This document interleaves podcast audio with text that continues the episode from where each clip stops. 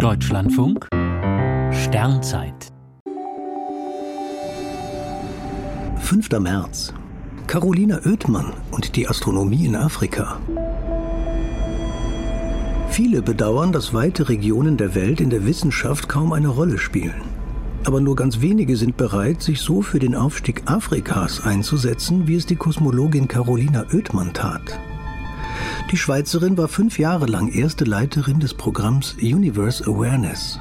Es soll Kindern, die sonst nur wenig Kontakt zur Bildung haben, die Faszination des Universums bewusst machen.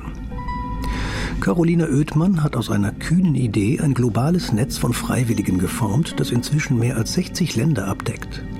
Sie zog nach Südafrika und arbeitete für das riesige Radioteleskop SKA, das derzeit gebaut wird.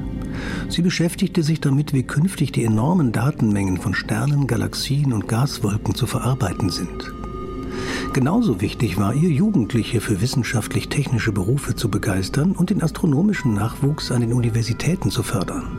Um bereits Grundschulkinder an wissenschaftliche Themen in ihrer Muttersprache heranführen zu können, hat Carolina Oethmann Lehrmaterial in den neun afrikanischen Sprachen des Landes entwickelt. Ebenso kämpfte sie dafür, dass der dreijährliche Weltkongress der Astronomie endlich einmal in Afrika stattfindet.